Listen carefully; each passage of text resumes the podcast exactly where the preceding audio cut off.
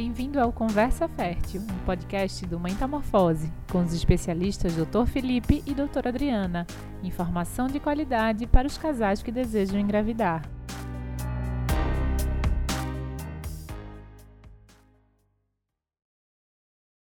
Olá, pessoal, sejam bem-vindos. Para quem nos escuta e nos vê no YouTube, esse é o Conversa Fértil que vai começar hoje com doutora Adriana Gris e doutor Felipe Tenório.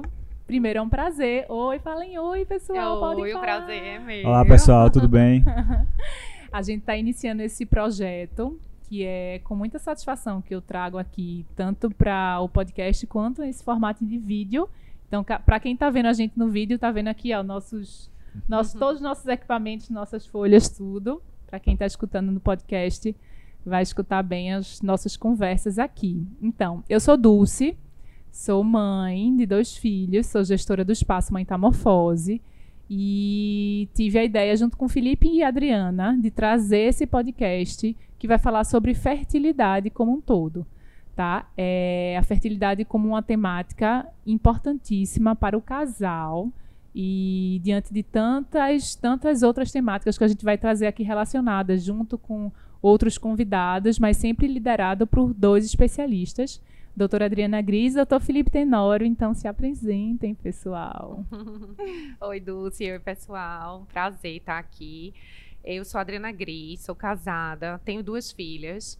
E essa informação eu dou para que fique claro quanto, eu sei, quanto é importante a maternidade, né? A coisa mais importante da minha vida. E isso daí fez com que eu quisesse ajudar todas as mulheres, todos os casais que desejam realizar esse sonho. E para vocês entenderem um pouquinho como é que se chega né, nessa especialidade de reprodução humana, a gente começa a, a residência em ginecologia obstetrícia, depois se especializa em reprodução. E atualmente eu venho me dedicando também, é, focando muito no estudo da preservação da fertilidade, para a gente trabalhar com prevenção. Né? É, inclusive, meu mestrado está sendo em, nessa área de preservação de fertilidade e aqui vai ser uma oportunidade super importante da gente estar tá divulgando essas informações para conscientizar sobre tudo isso. Ótimo! Seja bem-vinda, doutora Adri. Acho que vai ser um sucesso esse projeto, de todos nós juntos. Felipe, doutor Felipe Tenório, agora é sua vez. Me conte um pouquinho. Olá, Dulce. Olá, Adriana. É, é um prazer também estar aqui. Eu acho que essa é, um, é um, uma atividade muito importante, tá? Porque nós vamos levar conteúdo de qualidade, uma coisa que é muito raro hoje em dia. Hoje você tem muito conteúdo por aí, mas pouco conteúdo de qualidade. E aí, me apresentando um pouco, é, meu nome é Felipe Tenório, eu sou casado, sou pai, tenho um filho, e eu sou urologista, especializado em fertilidade masculina, tá? E atualmente o meu foco na área da fertilidade masculina é entender um pouco mais os fatores que afetam a fertilidade do homem e que nem sempre são detectados nos exames é, normais. Uhum. Então fiz mestrado nisso, doutorado nisso, é uma área que me encanta. Porque hoje a gente entende que é, existe muito mais coisa na fertilidade do homem, além do que o simples espermograma, que é um exame que a gente utiliza para avaliar a fertilidade que a gente vai discutir um pouco mais nos próximos episódios. Isso. E aí, quando o Felipe falou um pouquinho da, da qualidade da informação, isso é uma temática super importante, porque o que, é que a gente visualiza, né? É, eu, como pessoa que até passei um pouco por isso, né? Demorei um ano e meio, não foi um caso definido de infertilidade, mas passei um pouquinho a, a entender um pouquinho do mundo quando tive essa demora. É, a gente vê que os casais eles simplesmente não têm consciência nenhuma em relação à fertilidade em si é, antes de ter algum problema. Então, o que acontece é que quando as pessoas têm um problema que vão buscar informação e a dificuldade de onde elas vão buscar essa informação, se é informação de qualidade ou não. Então, esse foi um dos principais objetivos que a gente está trazendo nesse podcast aqui e dessa nossa preocupação dessa informação que pode até é, melhorar muito o resultado né, desses tratamentos. Exatamente, né, Dulce? As pacientes, hoje em dia, os casais, eles são muito informados depois que ele, eles começam a vivenciar tudo isso mas a gente é, tem a experiência de encontrar muitas mulheres, muitos homens que buscam informação, informações em locais errados. Então, vai no Google, né? Muitas é. já chegam se determinando como o Google. CRM é, do Google. E elas mesmo têm consciência de que não sabem se aquela informação ela é verdadeira ou não, mas acabam lendo porque é a única informação que tem acesso. Isso. E muitas vezes também a gente sabe que hoje em dia as mídias digitais estão aí, então todo mundo participa de grupos e acaba que começa a haver muita comparação. É, cada um quer, quer é, se conduzir é, como espelho de outras pessoas, mas cada um tem a sua individualidade. Hoje na medicina a gente trabalha muito essa individualidade. E é super importante, então, saber ser individualizado, né, respeitar isso também nas decisões médicas, que o, o que vai ser indicado para você não é a mesma coisa que é indicado para sua amiga, por exemplo, ou alguém que é um você padrão, conhece. Né, que se segue. Tem paciente minha, inclusive, que é engraçado, porque a, a, vivencia exatamente isso. Comenta que tem uma amiga que está começando a ter dificuldade para engravidar agora e que vai conversar com ela, e aí ela dá um show sobre o que é reserva ovariana, que tem que avaliar também o marido, e a, as amigas ficam. As tá indicações médica, médicas das pessoas que não são médicos, é ótimo. Pois é, mas vai adquirindo muita informação realmente ao longo do processo, né? Mas tem que ser realmente informação de qualidade. Isso ajuda muito a tomar as decisões que muitas vezes são compartilhadas. É, e aí, falando um pouquinho da temática que a gente escolheu para esse primeiro episódio, a gente vai falar sobre infertilidade como uma causa conjugal, né? Por isso que, desde o início, é, esse projeto foi formado por um especialista em fertilidade masculina e feminina, para ressaltar bastante que isso é um caminho que esse casal tem que trilhar juntos desde o início dessa decisão de ter filhos. Né? Então, é, para isso não recair apenas sobre a mulher ou apenas sobre para quem tem alguma causa definida de infertilidade, seja o homem ou seja a mulher. Então, a gente vai falar um pouquinho sempre dessa infertilidade como tema conjugal. E aí, para trazer um pouquinho, é, para começar um pouquinho a falar sobre essa temática, Felipe, explica para a gente é, a definição de infertilidade. Joia. Então, a definição de infertilidade conjugal, é importante a gente falar dessa palavra, né, conjugal, do casal, é aquele casal que está há 12 meses é, tendo relações sexuais regulares, uhum. sem nenhum tipo de proteção, e não consegue, não engravidar. Então, certo. essa é 12 meses, assim, tem uma, idade né, definida. Perfeito. Então, com 12 meses, a gente dá o, o diagnóstico de infertilidade conjugal. Então, o critério é para mulheres de todas as idades, né, casais de todas as idades. Mas a gente sabe que é, um casal onde a mulher tem mais de 35 anos, eles não precisam ficar tentando 12 meses, né, um ano, para tentar procurar ajuda. A gente sugere que procure ajuda mais cedo, a partir dos seis meses de tentativa. Por quê? Porque a idade, é, o tempo nessa idade é, é muito importante, é importante, Muito importante. Então, sempre nós vamos é, é, individualizar cada caso, tá? Então, esse é o diagnóstico de fertilidade conjugal. Nós não falamos também sobre causas, tá? A gente uhum. fala sobre fatores. Então, no casal infértil, existem fatores masculinos, fatores femininos e em alguns, alguns casos a gente não consegue encontrar nenhum fator. Então, é que é impressionante, inclusive, esse, esse número, né? Eu lembro que as primeiras vezes que eu comecei a me informar, a Felipe me falou que é um, um número de chega a 30% dessas causas ou fatores indefinidos. Indefinidos, né? exato. É, um outro detalhe importante é o seguinte, que existem alguns casos onde o casal não precisa começar a tentar ou, ou, ou, não conseguir durante tanto tempo. Então, se o homem já tem alguma alteração, né, algum histórico que aumente o risco dele ser infértil, como por exemplo um passado de cirurgia no testículo, de malformação no testículo, ou que com alguma outra parceira tentou muito tempo engravidar e não conseguiu, ele já pode, o casal buscar, já pode buscar é. ajuda especializada antes. Mesmo jeito uma mulher, entendeu? Se existe algum fator, a Mariana pode falar um pouco mais, que sugira que essa mulher tem uma chance maior de não conseguir engravidar, já pode procurar ajuda especializada antes. É, e falando um pouquinho dessa ajuda especializada, me explica também um pouquinho, Felipe, a diferença do urologista e do andrologista, porque aí o que acontece? Eu vejo que às vezes as pessoas tentam, tentam, tentam, mais de um ano passa, e aí vai buscar um médico, né, que às vezes é, não é especializado e aí pode atrasar ainda alguns, alguns caminhos que podem ser tomados. Perfeito. Então é o seguinte, a andrologia é uma, uma subespecialização da urologia. Então a formação do urologista é o seguinte, Quando o médico termina a faculdade, ele faz dois ou três anos de cirurgia geral, depois faz uma subespecialização de três anos de urologia e ele é urologista. Uhum. O andrologista, ele se especializa na saúde do homem, que é a parte de saúde sexual masculina e fertilidade masculina. É, demanda mais um ou dois anos de especialização. Então, é, o, o andrologista ele vai ser focado nessa questão de fertilidade e saúde sexual. E como ele é focado, estuda mais isso, nós conseguimos antever problemas com mais facilidade, nós conseguimos dar diagnósticos com mais facilidade e utilizar tratamentos mais apropriados. E tudo isso é muito importante para um casal infértil, porque o tempo é, é, é determinante né? do sucesso.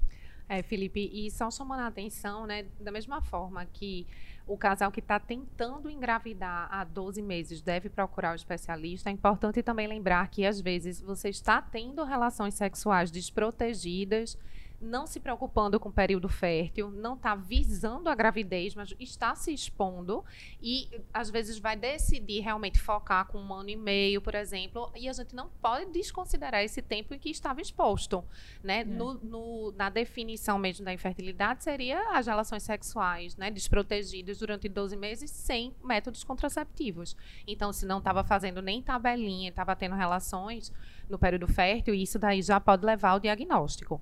E com relação à idade, como o Felipe já falou, é extremamente importante a gente ter consciência de que tem que reduzir esse tempo de espera para procurar um especialista principalmente do lado feminino. Né? Então, a partir dos 35 anos, esse tempo de espera para procurar um especialista já deve ser encurtado para cerca de seis meses.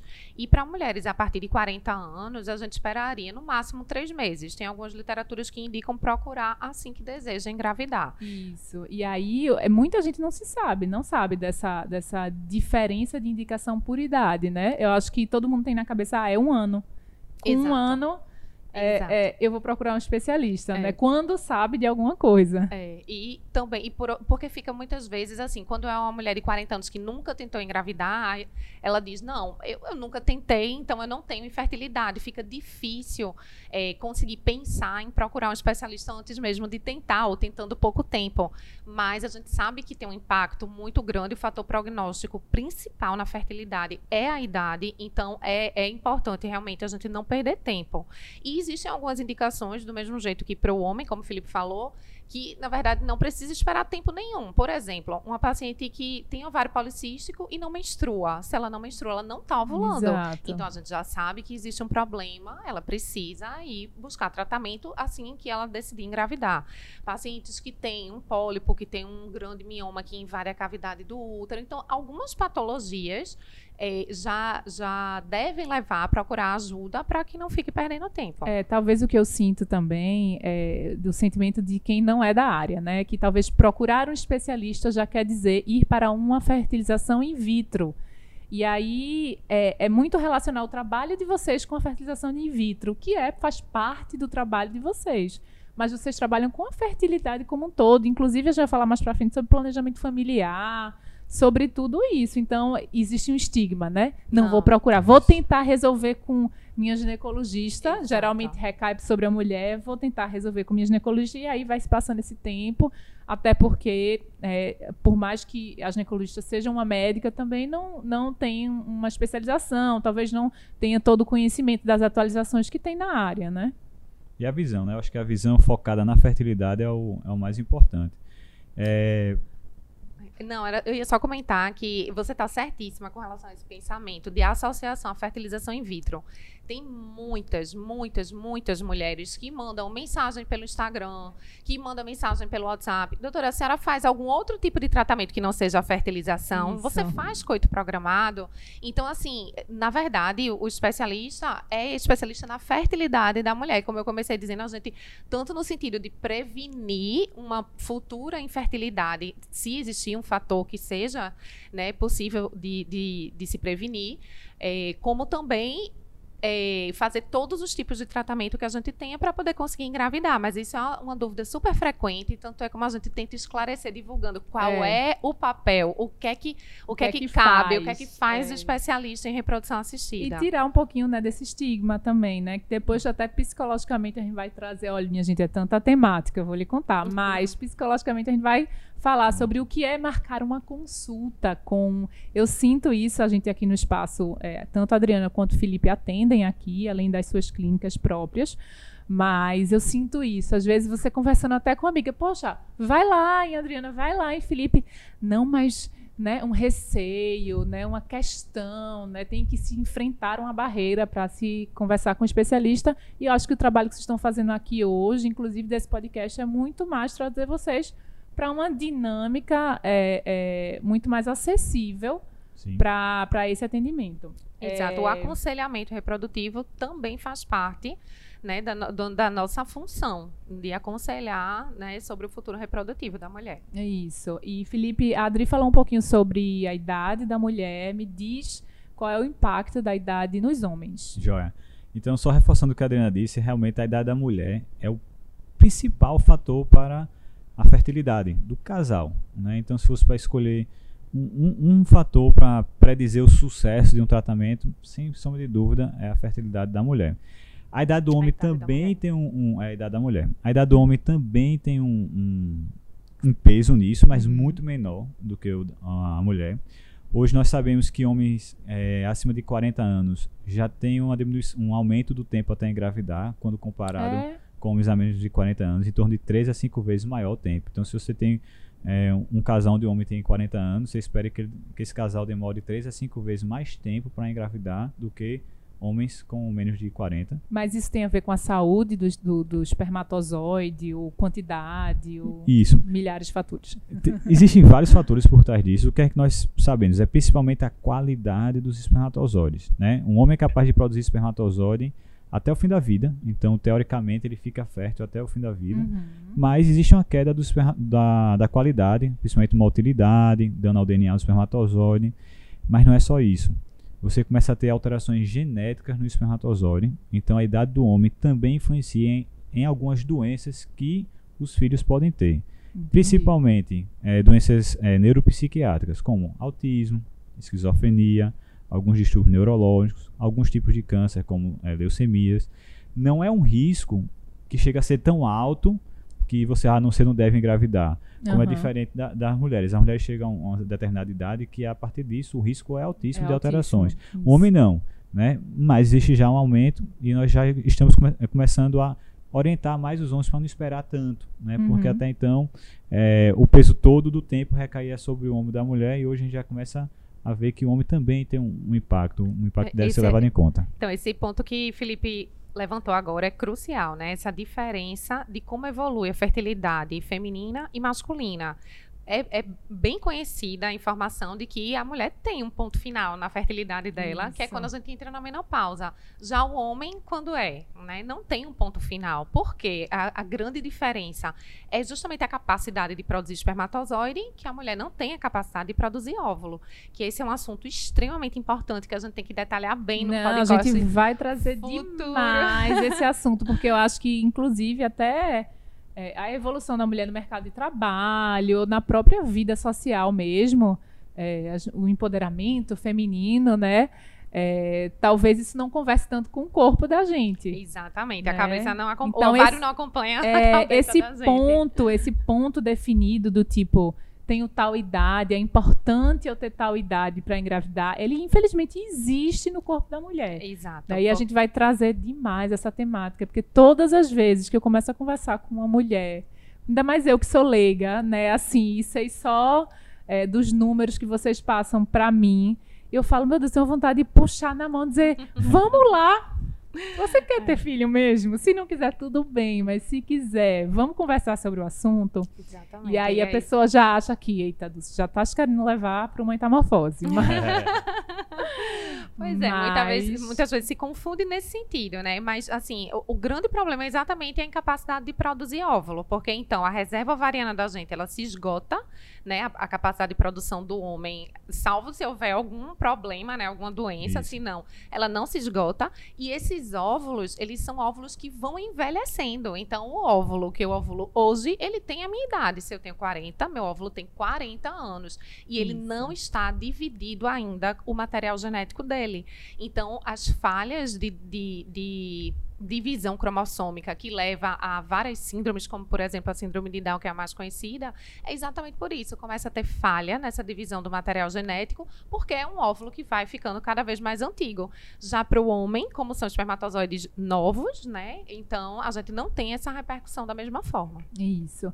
E Felipe falou um pouquinho para a gente sobre essa diferença do urologista e o andrologista. Eu queria que tu contasse um pouquinho, Andri, essa diferença do ginecologista para o especialista em fertilidade feminina. Certo, veja, em primeiro lugar, na verdade, é essa vivência que a gente tem no conhecimento de como a fertilidade declina. Tem estudos é, qualitativos interrogando residentes de ginecologia e assim, o percentual de residente que tem noção do quanto a fertilidade declina ao longo da idade é muito baixo. E a percepção a, de que a fertilização resolve tudo é Isso. muito alta. Então, eles acham que a, a, idade não tem tanto impacto assim, mas que, ah, não, mas se você chegar aos 40 e não Qual, tiver filho, problema, faz uma FIV. Exatamente. mas a gente sabe o que se enfrenta com esse impacto da idade, da reserva ovariana diminuída. Então, tem sido, hoje em dia, a gente tem tentado muito conscientizar para que exista uma avaliação meio que rotineira dessa reserva ovariana, Isso. que pode partir do próprio ginecologista, Isso. não precisaria paciente vir para um especialista. A, a, a, avaliação da reserva ovariana seria feita de forma rotineira, como se faz um preventivo, e detectando-se alguma alteração mais precoce, é, aí sim ela iria para um especialista. E aí o especialista além de ter essa visão e poder então fazer um aconselhamento reprodutivo melhor para as mulheres que já sabem que querem adiar a maternidade, por exemplo, é, nós vamos poder fazer os tratamentos em si. Né? Então, existem os tratamentos de coito programado, existe tratamento de inseminação, de fertilização, e todos eles podem ser feitos pelo especialista em reprodução. Isso, ou seja, existe né, até um trabalho de conscientização dos especialistas junto com os médicos. Né, mais generalistas. Mais né? generalistas, uhum. né? Para que as pessoas compreendam isso, que cada um né, realmente tem é, é, uma gama de assuntos ali pra, de entendimento e às vezes não conseguem acompanhar né, todas as, as atualizações da, da fertilidade em si.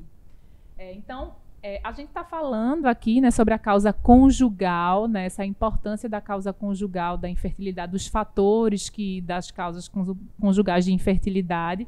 E eu queria que vocês me contassem um pouquinho sobre se é mais comum né, esses fatores ou essas causas serem né, do lado feminino ou do lado masculino, ou como é, como é dada, é, como é que é colocada para o paciente esses fatores né, de infertilidade. Perfeito, Dulce. Essa é uma pergunta muito importante porque é, a grande, a maior parte da população acha que o problema de fertilidade é igual à mulher, né? Porque é a mulher que engravida, a Exato. mulher que gesta, a mulher que pare.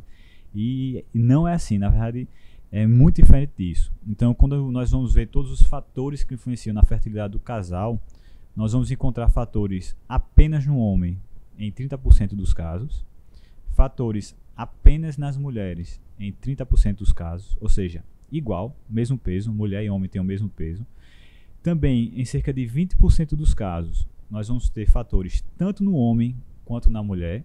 Isso é importante por quê? Porque às vezes quando acha um problema no homem, a mulher não quer investigar. Às vezes quando acha um problema na mulher, o homem não quer investigar. Esse segundo é o mais comum de longe. Uhum. Então é por isso que a, que a investigação tem que ser feita nos dois de maneira paralela, em igual. E em cerca de 10% dos casos, podendo chegar até 30%, nós temos a infertilidade sem causa aparente, que é aquele casal que não consegue ter filhos e que nós usamos todos os testes diagnósticos que temos disponíveis e a gente não acha uma causa, um fator. E como é difícil, né? Deve ser a aceitação desse casal, né? Em relação a isso, né?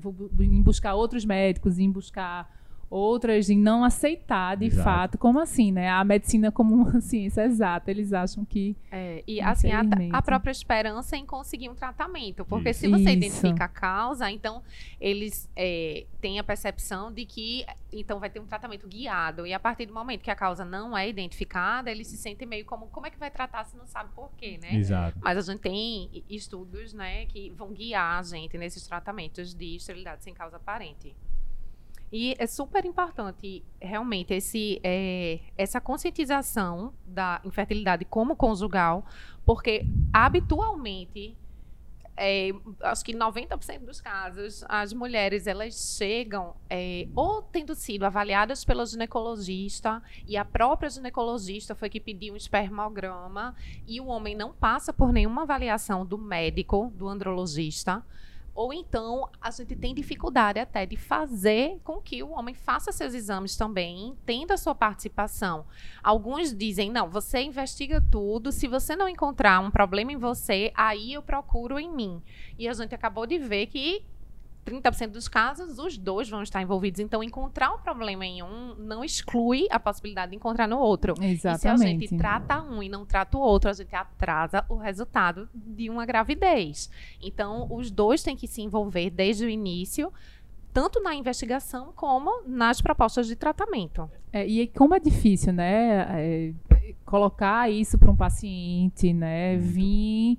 É, vocês, como médico, né? Às vezes tem que até. Eu não sei nem como vocês se colocam nessa posição, porque isso vai até uma questão de relação conjugal.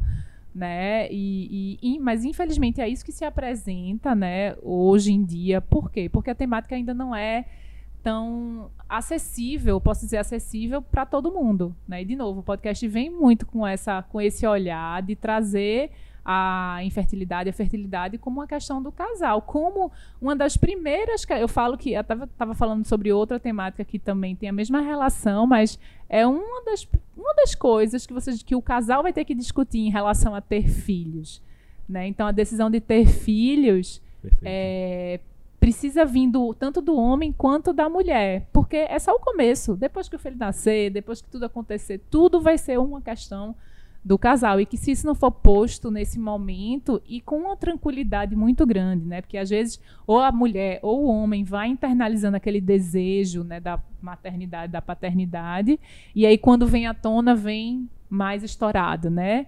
Então, isso tem que ser colocado com muita tranquilidade como um ponto do casal. É, como um eu todo, acho que né? o grande viés aí, Felipe vai poder falar melhor do que eu sobre isso, é porque o homem mistura muito a incapacidade de reproduzir com a masculinidade dele, né? E não Isso. tem a ver. Já a mulher, ela tem essa consciência, é mais o comprometimento do sonho de realização de mãe, de ser mãe. Mas ela não mistura muito com a, a- a- o seu lado mulher, né? Enquanto que Isso. o homem faz isso. E aí termina levando uma grande resistência até de descobrir alguma coisa, né? Eles têm receio. Não, eles têm muito medo, é, porque eles desconhecem as causas de, de fertilidade. E quando a gente vai falar sobre as causas de, de infertilidade masculina, é, nós vamos ver, perceber que não existe muita sobreposição entre a parte sexual, né, a virilidade, vamos falar assim, com a, Isso. a fertilidade. É, Isso é muito comum.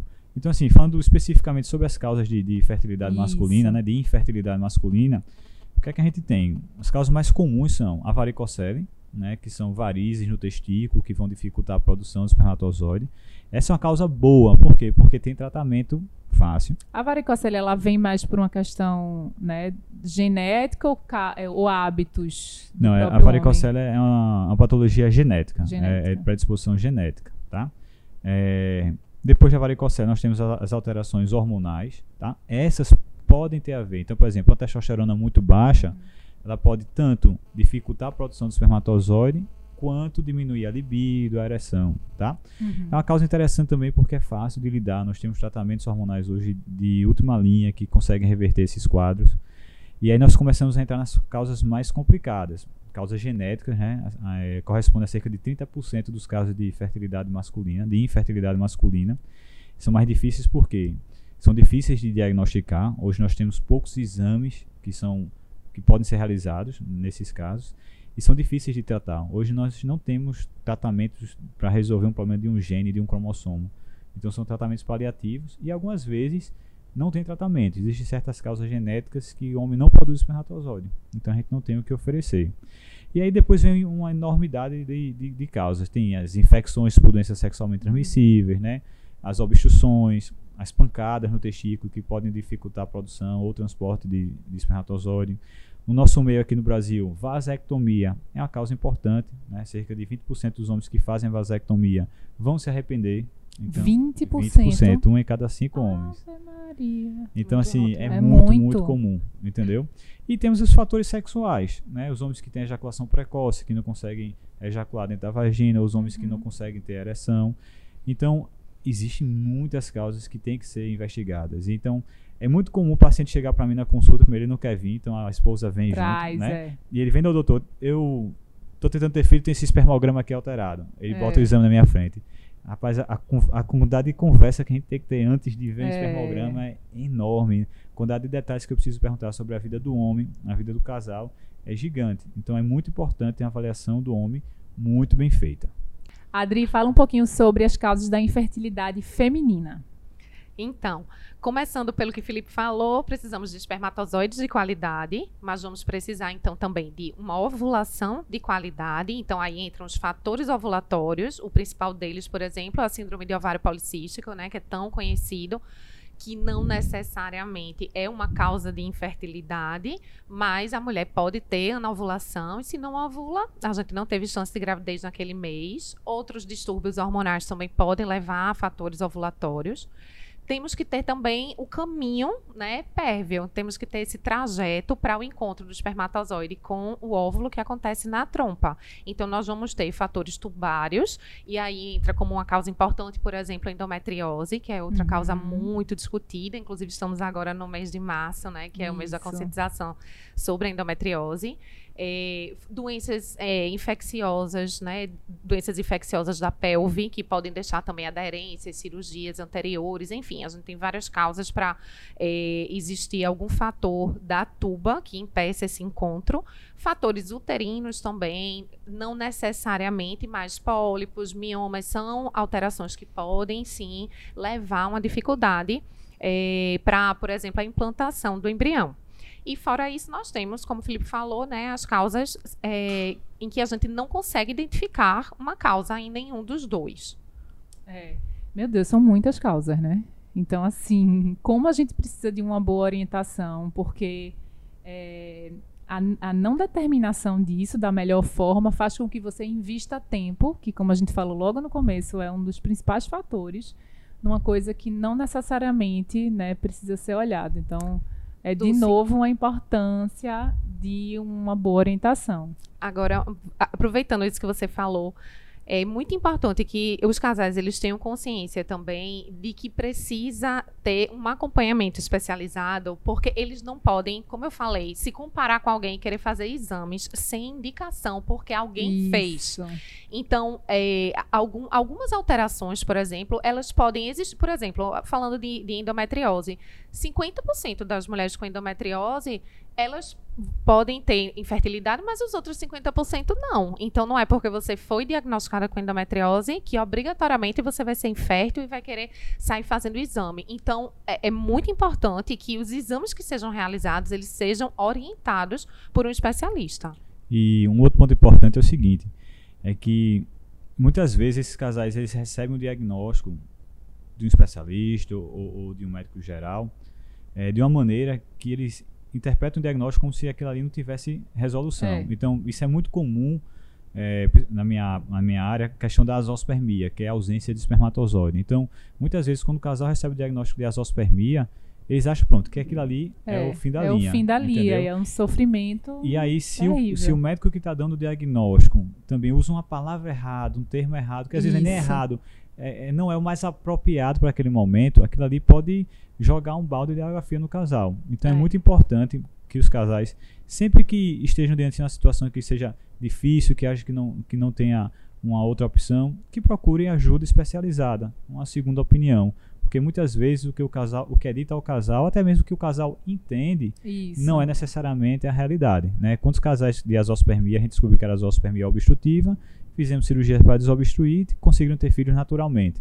né? Ou seja, sair de um que não consegue ter filho de jeito nenhum para ter filho natural. Exatamente. Entendeu? Às vezes a gente recebe, a, a, mulher vem com o marido dizendo que já estão em lista de adoção.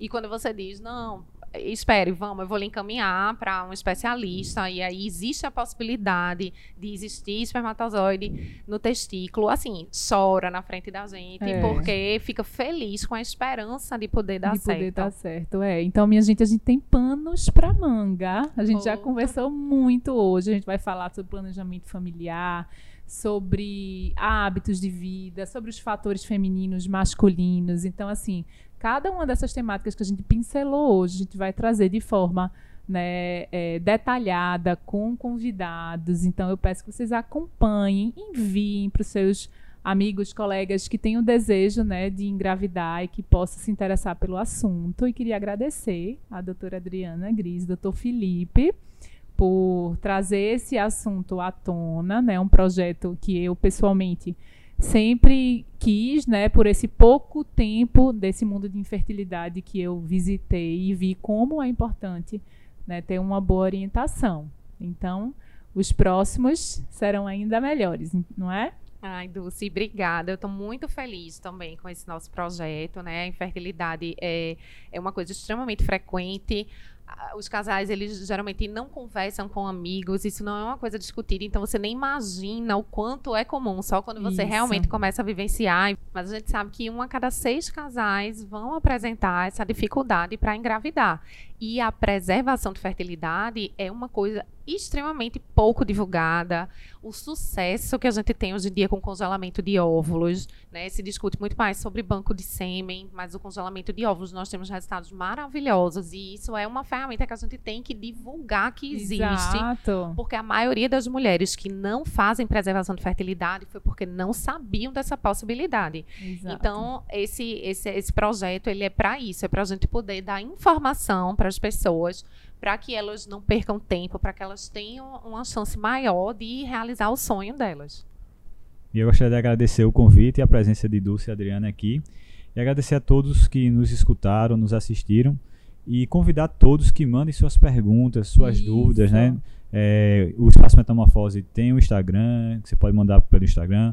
É, eu tenho meu Instagram, a Adriana tem o Instagram dela, é fácil, é só procurar na internet que acha. Porque é muito importante a participação de todos. Porque uma dúvida de um paciente, de uma pessoa, muitas vezes é uma dúvida de, de vários, vários é. outros, né? E esse espaço aqui é, é para isso. É um espaço que tem que ter a participação de quem está assistindo, de quem está ouvindo, para poder ele ser mais produtivo. Exato. Obrigada, pessoal. Até a próxima. Obrigada a todo um abraço. mundo. Tchau, tchau.